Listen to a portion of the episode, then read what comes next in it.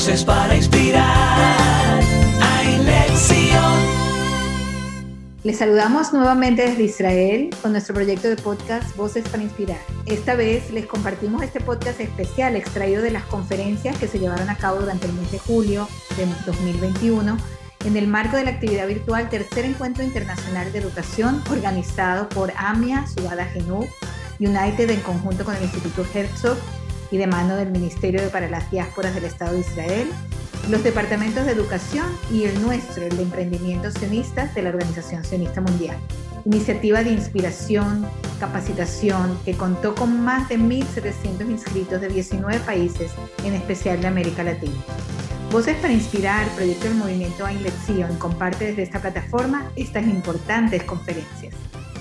Rivka es profesora en Ciencias de la Educación y en Psicología. Eh, es especialista en, y magíster en formación de formadores. Se desempeña como profesora de enseñanza media superior en posgrados, en espacios de formación y especialización variados en diversos países, acá en Argentina, en Chile, en Colombia, en Uruguay, en Uruguay, perdón, y en Brasil, es consultora para UNICEF, es reconocida por todos, sus libros son muy, muy interesantes y no dudamos que este espacio va a ser igual de interesante y enriquecedor para todos. Así que bueno, Rilka, te escuchamos, gracias por estar acá. Bueno, buen día, muchas gracias por la invitación. La verdad que me da mucho placer estar aquí con, bueno, con tanta gente con la que hemos compartido y trabajado juntos tantos años, así que Muchísimas gracias por permitirme estar aquí y compartir con ustedes.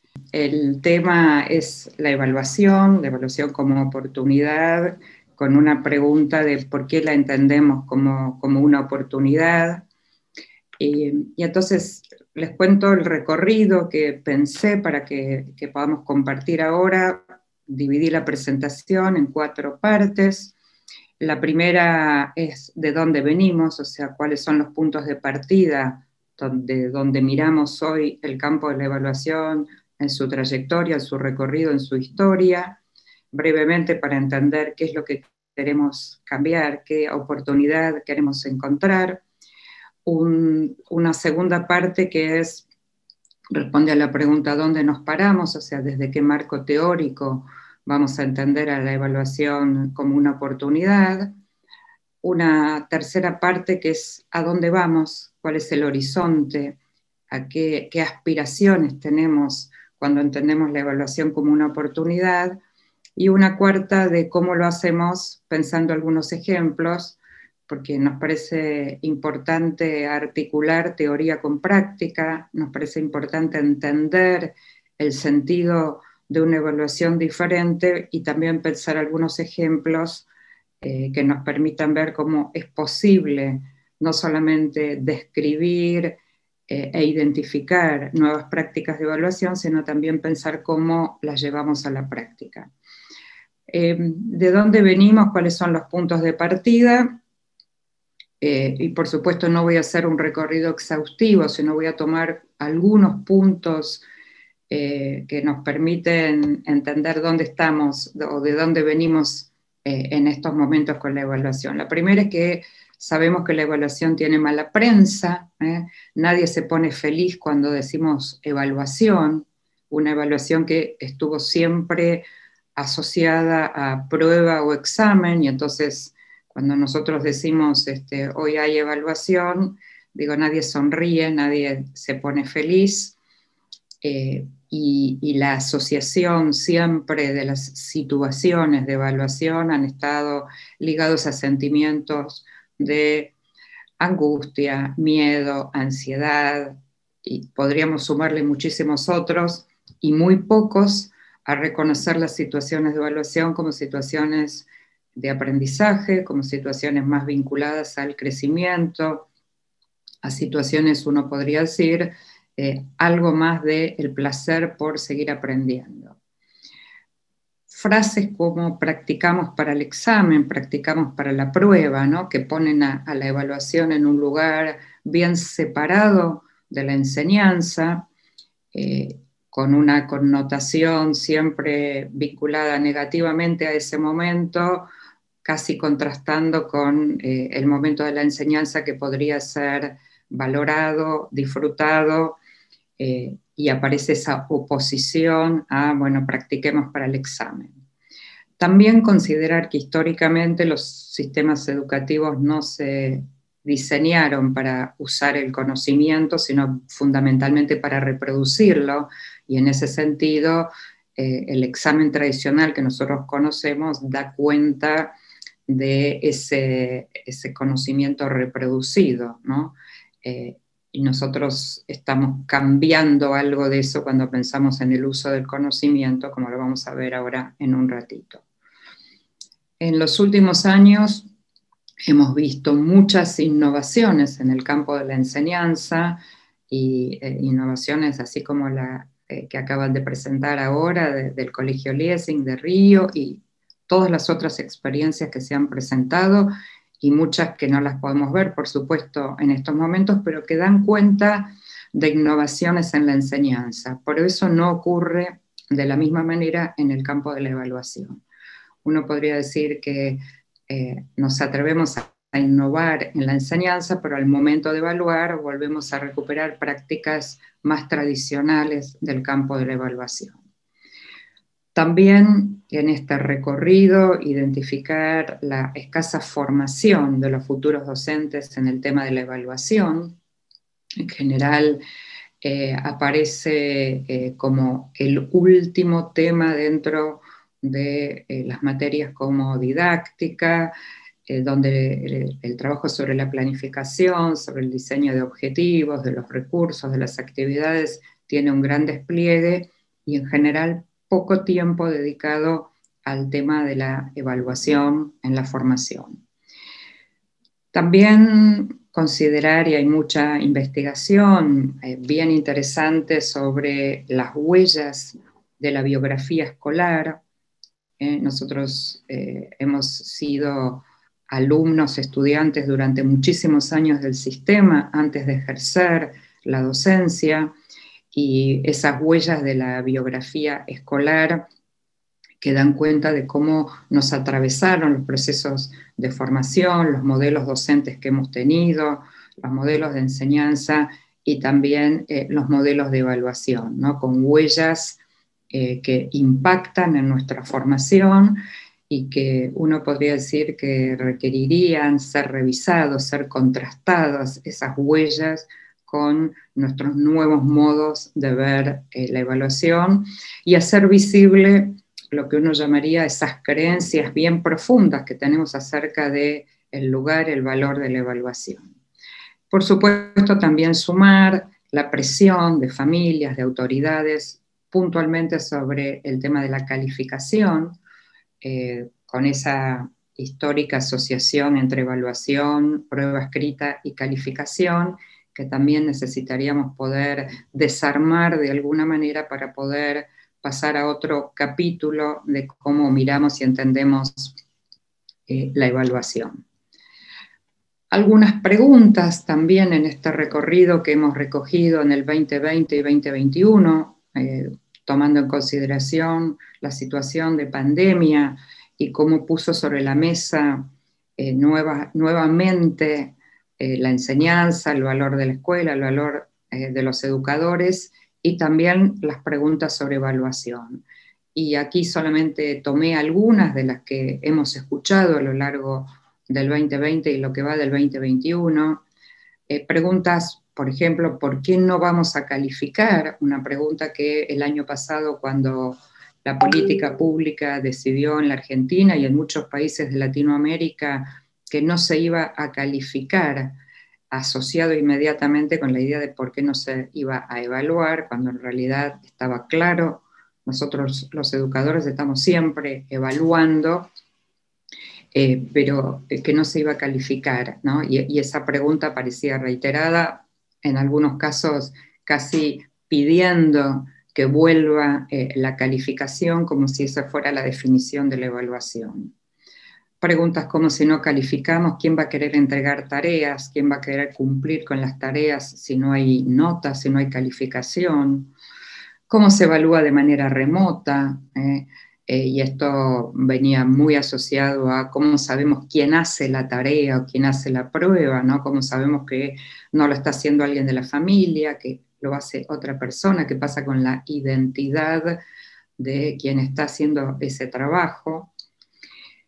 La pregunta por la evaluación formativa, que mm, eh, fue una pregunta, eh, el año pasado se hizo un trabajo de, campo muy sencillo, preguntándole alrededor de 500 docentes aquí en nuestro país sobre eh, qué es la evaluación formativa y les podría decir que la variedad de respuestas acerca de qué es la evaluación formativa fue amplia, con lo cual volvía algo de la pregunta si, entendemos todos lo mismo, eh, cuando hablamos de evaluación formativa.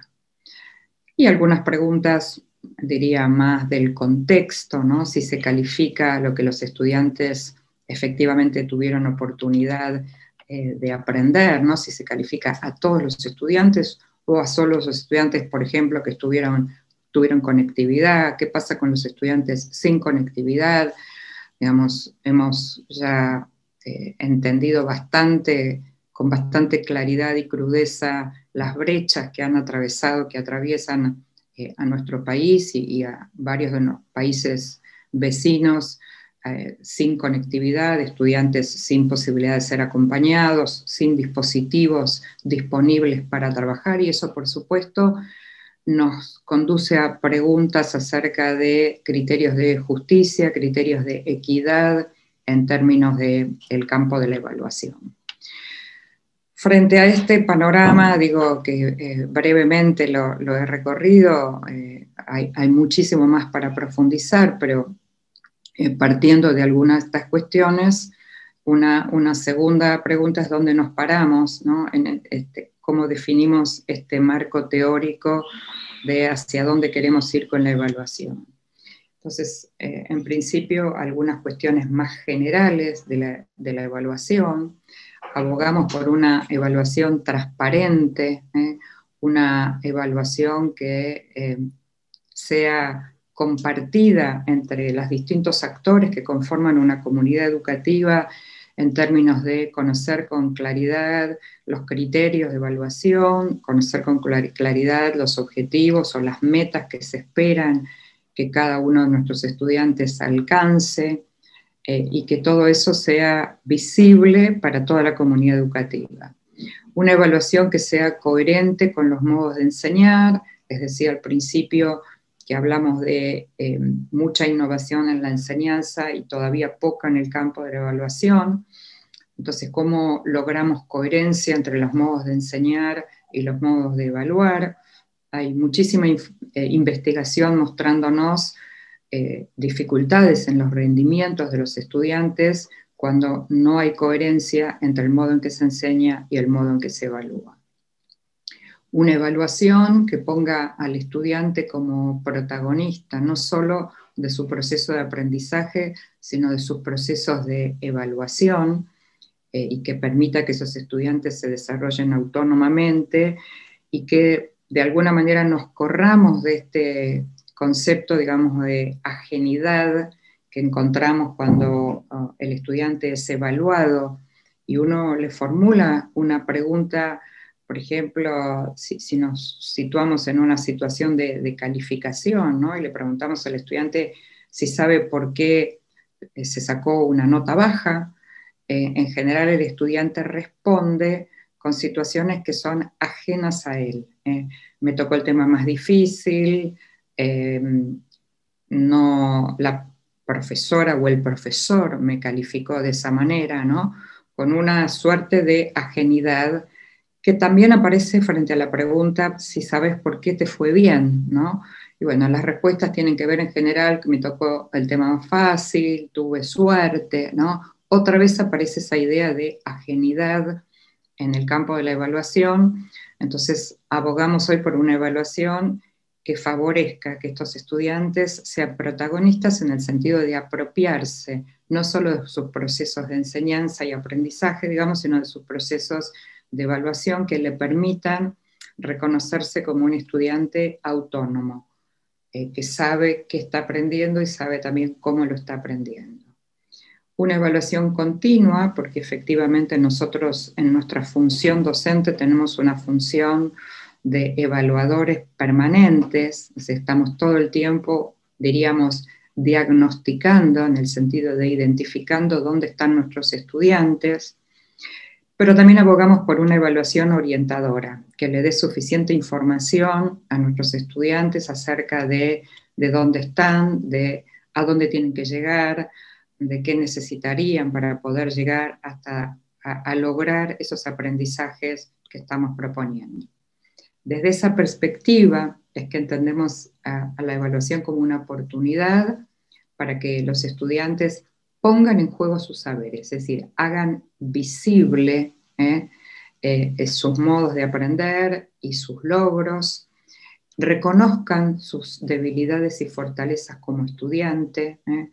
Eh, reconozcan qué están aprendiendo y cómo están aprendiendo, y que eso nos va a permitir después llegar al proceso efectivamente de calificación, de certificación, que los sistemas educativos eh, así lo requieren. Eh, es mucho más fácil llegar a una calificación si hago este recorrido que si tengo que después buscar justificaciones, entonces tomo tres pruebas, cuatro ejercicios para poder justificar una calificación. Y dentro de esta concepción de la evaluación como oportunidad, estamos hablando del campo de oportunidad que nos presenta la evaluación formativa, que claramente refiere a esa información que recogemos para mejorar los aprendizajes o favorecer la mejora de los aprendizajes eh, en la medida en que los asociamos con los procesos de enseñanza.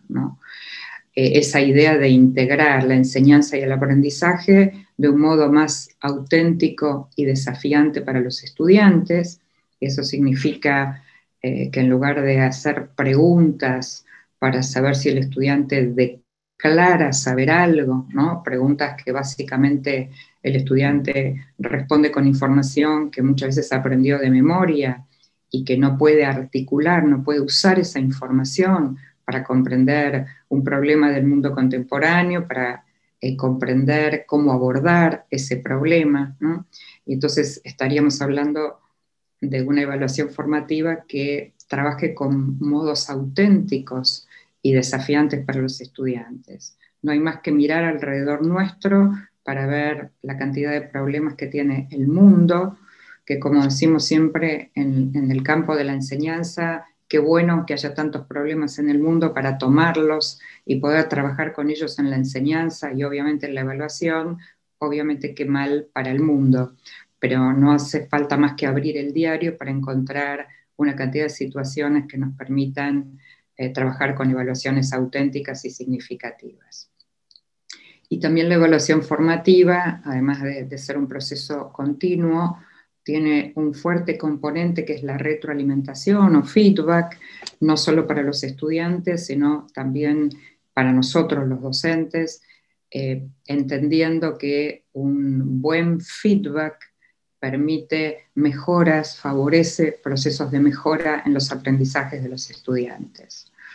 Entonces, esta evaluación formativa, bien identificada por muchos investigadores, entre ellos Black y William, que son quienes más han trabajado este tema, eh, quienes nos muestran que la evaluación formativa tiene que sustentarse en evidencias, evidencias de esos logros de los estudiantes. ¿eh?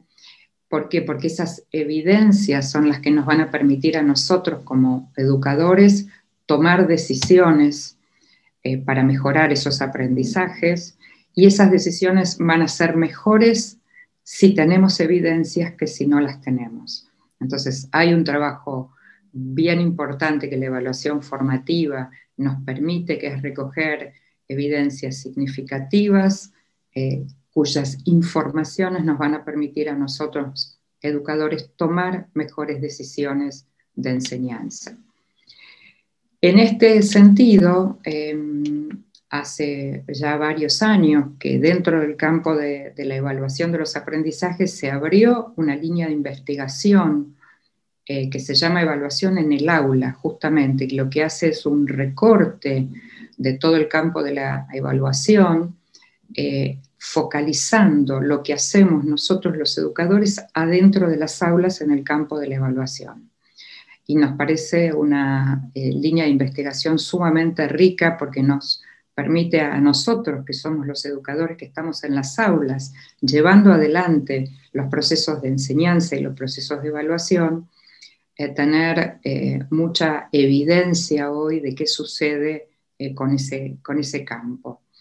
Y entonces, entre los temas de investigación, de evaluación en el aula, tenemos los aportes de las teorías del aprendizaje, que sostienen que para poder nosotros realizar una evaluación formativa, necesitamos entender muy bien cómo aprende un estudiante. tenemos que entender cómo, cómo conocen, tenemos que entender las creencias que hay sobre cuáles son los mejores instrumentos que nos permiten recoger evidencias de aprendizaje ¿eh? y por supuesto eh, entender mucho cómo interpretar esas evidencias de aprendizaje. Entonces, la evaluación en el aula nos dice, tenemos que saber mucho sobre cómo aprenden los estudiantes para poder pensar en la evaluación. Pero también nos dicen que necesitamos eh, entender los aportes de las teorías de motivación, o sea, las teorías de aprendizaje y las teorías de motivación. Eh, los distintos investigadores sostienen que si las prácticas de evaluación formativa, como la retroalimentación, las autoevaluaciones, la retroalimentación entre pares, ayudan a los estudiantes a entender que el aprendizaje es un proceso interesante, significativo, desafiante, seguramente los vamos a encontrar más motivados intrínsecamente, que es el tipo de motivación que siempre nosotros buscamos y aspiramos. Hoy, mirando solamente algunos poquitísimos ejemplos, digo así a modo de pinceladas de experiencias que hay en el mundo, y, en el mundo, digo, nuestros vecinos, en Chile y en Uruguay, eh, mirando a, Europa, hay ya muchísimas experiencias de eh, instalar la evaluación formativa como evaluación central. En Chile, en, Valparaíso, se está haciendo una experiencia de evaluación sin calificación, trabajando en conjunto con, por ejemplo, la Universidad de Chile. Eh, en Escocia hay una digamos, indicación y propuestas de trabajar eh, con eh, mejoras, que las propias escuelas, cada una de las escuelas genere planes de mejora de sus aprendizajes, con lo cual elija instrumentos de evaluación. En Noruega son los docentes los principales evaluadores, desarrollan sus propias herramientas de evaluación. Los exámenes nacionales son diseñados por equipos de docentes de distintas escuelas. Eh, bueno, en Uruguay los principios de evaluación formativa retroalimentando desempeños. Quiero decir que en el mundo hay mucha experiencia hoy, eh, incipiente en algunos casos, con más años de experimentación en otros, donde la evaluación formativa es el principal actor mucho más que la evaluación sumativa o de calificación. Y entonces allí es donde eh, tomamos algunas preguntas claves de, este marco teórico, qué pretendemos que nuestros estudiantes aprendan, cómo saben los estudiantes que están aprendiendo y cómo sabemos nosotros que están aprendiendo, cómo y cuándo recogemos evidencias de aprendizaje, y eso es un tema que hay que planificarlo. Nuestra propuesta de planificación debería tener un espacio importante para el campo de la evaluación y pensar entonces, por ejemplo, cuándo y cómo recogemos evidencias de aprendizaje, cómo y cuándo se ofrecen retroalimentaciones, cómo y cuándo se valoran, qué instrumentos, es decir, hay una cantidad de preguntas que nos permitirían pensar y abordar la evaluación desde el marco teórico que estoy presentando. Les decía que en, el tercer, en la tercera parte la pregunta es hacia dónde vamos, o sea, cuál es el horizonte. Y entonces lo primero es promover una cultura eh, pensando en cómo cambiar, ¿no? cómo implementar una evaluación formativa, una evaluación en el sentido de oportunidad para seguir aprendiendo. Eso requiere aulas y escuelas con una cultura de aprendizaje colaborativo, de mucha práctica reflexiva de estudiantes y de educadores, de mucha autonomía para los estudiantes en cuanto a sus aprendizajes, también para los educadores en cuanto a las decisiones y también para las escuelas en función de las decisiones que tengan más que ver con su contexto, con las características de su población. De respeto por el otro para poder abordar la heterogeneidad y diversidad de estudiantes y de trayectorias que obtenemos, una cultura de seguridad y confianza para poder equivocarnos adentro del aula, para poder reconocer que aprendemos de manera diferente y que cada uno de nosotros tiene fortalezas y debilidades diferentes, y una cultura de protagonismo por parte de los estudiantes. Eh, al mismo tiempo, evaluar, evaluar en el aula, que es el foco que estamos poniendo hoy, porque es donde se desarrolla la evaluación formativa, fundamentalmente en las aulas, implica transparentar, compartir y o crear los criterios de evaluación y por supuesto los objetivos o las metas definidas para el aprendizaje, promover el desarrollo de habilidades metacognitivas, ese aprender a aprender, que nunca hay tiempo de enseñar estas habilidades porque siempre corremos detrás de largos programas, de largos contenidos y esas habilidades van quedando de lado y necesitamos para trabajar en serio con una evaluación formativa promover el desarrollo de habilidades metacognitivas, promover prácticas de autoevaluación y de retroalimentación entre pares, y estas prácticas hay que enseñarlas porque no son prácticas habituales, hay que explicar su sentido, el para qué, hay que practicarlas y hay que sobre todo sostenerlas en el tiempo hacer una práctica de autoevaluación tres veces en el año no va a sumar absolutamente nada. Eh, solo va a sumar si es una práctica sistemática, si se sostiene permanentemente con mucha frecuencia. Necesito diversificar los instrumentos de evaluación, básicamente respondiendo a la idea de que no hay dos estudiantes iguales, no hay dos estudiantes que aprendan de la misma manera, con lo cual es, injusto, por ejemplo, si yo solo recojo eh, utilizo instrumentos de evaluación escritas. Estoy beneficiando a quienes más facilidad tienen para escribir y no a quienes, por ejemplo, tienen más facilidad en lo oral. Entonces necesito utilizar diversos instrumentos de evaluación.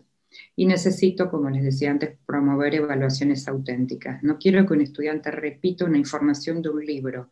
Quiero que sea capaz de usar esa información, por ejemplo, para entender qué está pasando hoy con la inteligencia artificial, para pensar si la inteligencia artificial va a contribuir a una mejor sociedad en la que vivimos o no, que me permita analizar hipótesis, que me permita investigar, que me permita hoy, a través de la tecnología, dialogar con un experto que vive en otro país y hacerle preguntas y entrevistarlo. De eso se trata una evaluación auténtica. También como horizonte queremos que los estudiantes obviamente conozcan los aprendizajes esperados y sean capaces de generar sus evidencias de aprendizaje. El horizonte sería aquel en que eh, venga algún día un estudiante y me diga, esta es la evidencia de lo que yo aprendí en esta unidad o en este proyecto. Que no sea siempre yo la que le tenga que indicar cuál es la evidencia que él, por ejemplo, que tiene que traer un trabajo escrito sobre, sino que el propio estudiante en su desarrollo de autonomía pueda decir, esta evidencia muestra lo que yo aprendí en este tema, en este proyecto en el que estamos trabajando. Por eso hablamos de que el estudiante en horizonte sea capaz eh, de generar sus propias evidencias de aprendizaje. También les decía del valor de la retroalimentación. Para muchos expertos, hoy la retroalimentación es el corazón de la evaluación formativa. ¿eh? Es tal vez el tema más importante para promover mejoras y avances en los aprendizajes de los estudiantes. Y entonces eh, este feedback formativo, esta retroalimentación, la definimos como dialógica, o sea, no hablamos más de una retroalimentación unidireccional donde yo le digo algo a un estudiante, sino hoy hablamos de, una, de un feedback de diálogo oportuno en el tiempo, en el momento en que ese feedback tiene que llegarle a los estudiantes, constructivo, no es eh, un espacio para señalar el error, es un espacio para construir a partir, en todo caso, del error o de las ideas previas. Es un feedback alentador que lo que intenta es que el estudiante avance, que el estudiante suba un escalón en sus aprendizajes, focalizado, y esto eh, es sobre todo muy importante en la escuela secundaria, donde los docentes eh, suelen tener muchísimos estudiantes, y entonces siempre la pregunta es, en las condiciones de trabajo en las que yo tengo, cómo hago para ofrecer feedback a tanta cantidad de estudiantes. Por eso es muy importante que el feedback sea focalizado, que tomemos algunos aspectos sobre los cuales ofrecer feedback y no sobre la totalidad, sencillamente porque no nos daría el tiempo. Y obviamente un feedback vinculado a objetivos y criterios. No es un feedback donde yo le digo lo que a mí me parece como educadora que quisiera decirle, sino un feedback que esté vinculado a los objetivos que tiene que alcanzar el estudiante, a los criterios de evaluación, eh, y eso significa que yo entonces puedo ofrecerle información para ayudar a ese estudiante a que avance en sus aprendizajes. En esto, desde que empezó la pandemia, digamos, las dimensiones de esta retroalimentación han sido, por un lado, las cognitivas, donde nos preguntamos cuál es el contenido del feedback que le vamos a dar a los estudiantes, si es solo sobre lo que tiene que aprender o también sobre el cómo tiene que aprender. También tuvimos que considerar a partir de la pandemia una dimensión organizativa, lo vamos a dar por escrito, oral, a través de WhatsApp, lo vamos a dar de manera individual, a pequeños grupos. en una escuela secundaria, ¿todas las materias van a ofrecer retroalimentación la misma semana o necesitamos eh, criterios de organización para poder trabajar eh, con ello. Y por supuesto, la digamos, el feedback tiene siempre una dimensión emocional, siempre impacta en la autoestima de los estudiantes, con lo cual importa mucho no solo qué le decimos, sino cómo eh, le vamos a decir y por supuesto considerar el contexto de pandemia en el que estuvimos y seguimos estando todavía en la última etapa que les había prometido era algunos ejemplos de cómo hacemos todo esto que de alguna manera eh, compartí con ustedes y lo que voy a compartir son ejemplos de cosas que se están haciendo, no que deberíamos hacer, sino ejemplos concretos que están haciendo educadores concretos en distintos lugares de Latinoamérica. Aquí un primer ejemplo de autoevaluación. ¿eh? con eh, este, este, instrumento, este asistente de la evaluación, que está hecho sobre cuatro preguntas, ¿qué estoy haciendo bien? ¿Qué puedo mejorar? ¿Cómo puedo mejorar? ¿Qué voy a hacer la próxima vez? Por supuesto, no puedo responder ninguna de estas preguntas si no tengo claro cuáles son los objetivos que tengo que alcanzar y los criterios de evaluación. Porque si no, esa pregunta que estoy haciendo bien no tengo ningún referente. Yo miro mi producción y si tengo, podría decir ese día la autoestima muy alta, diría, ay, qué bien que estoy trabajando. Y esa no es ninguna posibilidad de generar habilidades metacognitivas, habilidades del aprender a aprender. Yo recuerdo siempre cuando iba a mi escuela secundaria, en una escuela normal aquí en la ciudad de Buenos Aires, teníamos profesores que nos preguntaban que por supuesto, esa era la práctica en esa época, hace muchos años, ¿qué nota te pondrías? ¿no? Como si ese fuera un ejercicio de autoevaluación. Y por supuesto, eh, era un momento que nosotros no queríamos en la escuela y mm, recuerdo eh, el tiempo y la energía que invertíamos con mi grupo de compañeras en hacer una tabla, ¿no? Donde identificábamos las características de cada profesor y en función de eso decíamos, por ejemplo, al de matemáticas nunca le digas más de 8, porque él piensa que solo los genios se sacan buenas notas. Y a la de literatura es muy buena, entonces podés decirle 10, ¿no? Un ejercicio porque por supuesto no teníamos claro ni los criterios de evaluación, ni los objetivos que teníamos que alcanzar, eh, con lo cual ese no era un buen ejemplo de autoevaluación, aunque la pregunta podría llevarnos a pensar que sí lo era. Otro ejemplo de autoevaluación, después de leer mi producción, una vez que terminé, por ejemplo, una producción escrita, eh, selecciono algo que me gusta de mi producción, busco recursos que puedo utilizar para mejorar mi producción, me propongo revisar algún aspecto particular eh, de mi producción y necesito ayuda específicamente en alguna parte, digamos, de, esa producción. Em, un protocolo como otro asistente de la evaluación, este hace tiempo que lo venimos compartiendo y, sobre todo con eh, educadores que tienen muchos estudiantes, protocolo muy sencillo que se llama hacer, seguir haciendo algo que el estudiante está haciendo bien, reconocer una fortaleza del estudiante, empezar a hacer, proponerle que haga algo que no está empezando a hacer y revisar algún aspecto que necesita mejorar, por supuesto. Como este ejemplo de protocolos tenemos un montón en la red para compartir.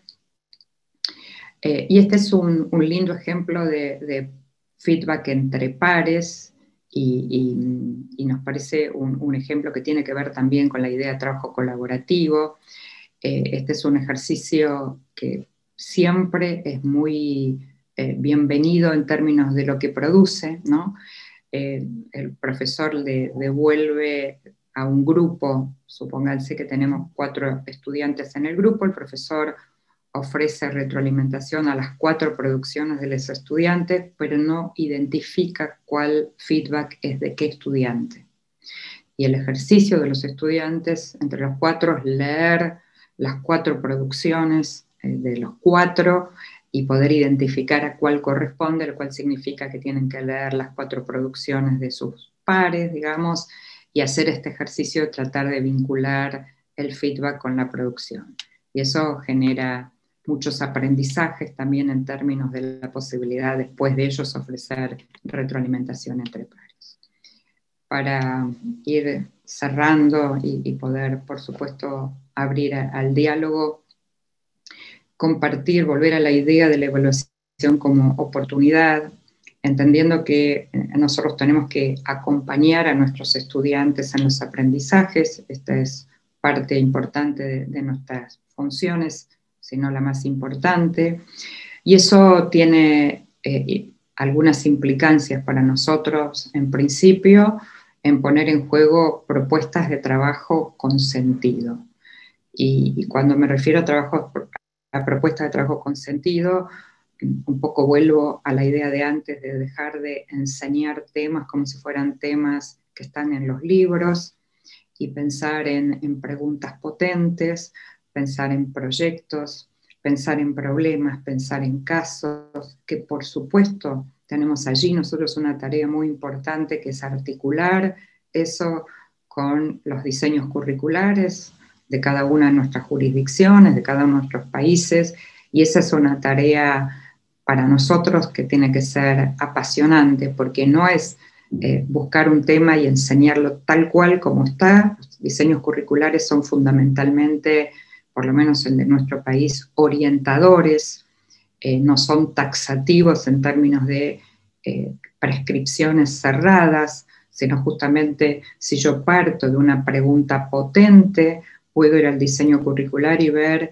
qué contenidos, qué capacidades puedo encontrar en el diseño curricular, en mi materia o si fuera entre varias materias que me permiten abordar esa pregunta que es desafiante para los estudiantes, que es interesante para los estudiantes y que me permitiría abrir estrategias alternativas de enseñanza y por supuesto también les permitiría a los estudiantes la posibilidad de elegir entre opciones que yo le puedo ofrecer frente a una pregunta, eh, que es una pregunta eh, que favorece la indagación, la curiosidad, que es una pregunta, como decimos, que no es googleable, que si yo la pregunto, Google no me da la respuesta, ¿no? sino una pregunta que efectivamente me provoque una búsqueda, me provoque interés, ¿eh? y tenemos muchos ejemplos, muchos proyectos hermosos en Internet, digo que de libre acceso que podemos, por supuesto, eh, compartir y utilizar. Entonces, acompañar implica poner en juego ese tipo de propuestas de trabajo con sentido, favorecer diálogos e intercambios con los estudiantes y entre los estudiantes entre sí, les decía que las prácticas de autoevaluación hay que enseñarlas y también las prácticas de feedback hay que enseñarlas. Hay que enseñarle a los estudiantes a recibir feedback y saber qué hacer con él, pero también hay que enseñarle a los estudiantes a ofrecer feedback eh, como parte de esa construcción de autonomía. Por supuesto que cuando hablamos del feedback hablamos de algunos requisitos que antes eh, les compartí, ¿no? en, un clima de confianza, que estimule esa producción de conocimientos, que estimule la reflexión tanto de los estudiantes como de nosotros, los educadores, una reflexión crítica y un sentido de autoevaluación que nos permita mejorar, seguir aprendiendo y seguir desarrollándonos como profesionales de la educación que somos. Entonces, evaluar para favorecer aprendizajes es crear condiciones para recorrer ese camino y pienso que alguna vez tenemos que empezar y, yo creo que en ese sentido, y, lo dije muchas veces desde que empezó la pandemia, la pandemia que es una situación muy compleja, muy crítica, que estamos atravesando todos, también abrió una ventana para poder pensar distinto la enseñanza y poder eh, enseñar distinto o usar distinto el campo de la evaluación. Eh, nos queda un largo camino por recorrer, es verdad, nos quedan muchas tensiones por resolver, también es cierto, pero también es cierto que alguna vez hay que empezar, que no podemos dejar eh, de ser responsables frente a esta situación de comenzar a transitar y a compartir entre nosotros cómo nos va, qué problemas presenta evaluar desde esta perspectiva. Eh, por supuesto, con un largo camino para recorrer, porque tenemos que cambiar las creencias más profundas que tiene la sociedad, que tienen las familias, que tienen muchos educadores, que tienen muchos estudiantes acerca del el sentido de la evaluación. Por eso la imagen aquí de este nombre de una calle eh, fotografiada en algún viaje, la calle de los cambios, ¿eh? Eh, que hacia allí me parece que podemos ir con toda la dificultad, digo, no lo, no lo planteo desde la ingenuidad, sino desde que es posible, la experiencia, la investigación, la cantidad de educadores trabajando en ese sentido muestran que es una tarea compleja, pero a su vez desafiante. Así que muchísimas gracias por permitirme compartir esto con ustedes y por supuesto habilitar toda la posibilidad de, de diálogo con cada uno de ustedes. Gracias. Gracias a todos nuestros entrevistados por sus importantes contribuciones. Nos despedimos en esta oportunidad para seguirnos escuchando muy pronto. Hay lección, voces para inspirar. Hay lección.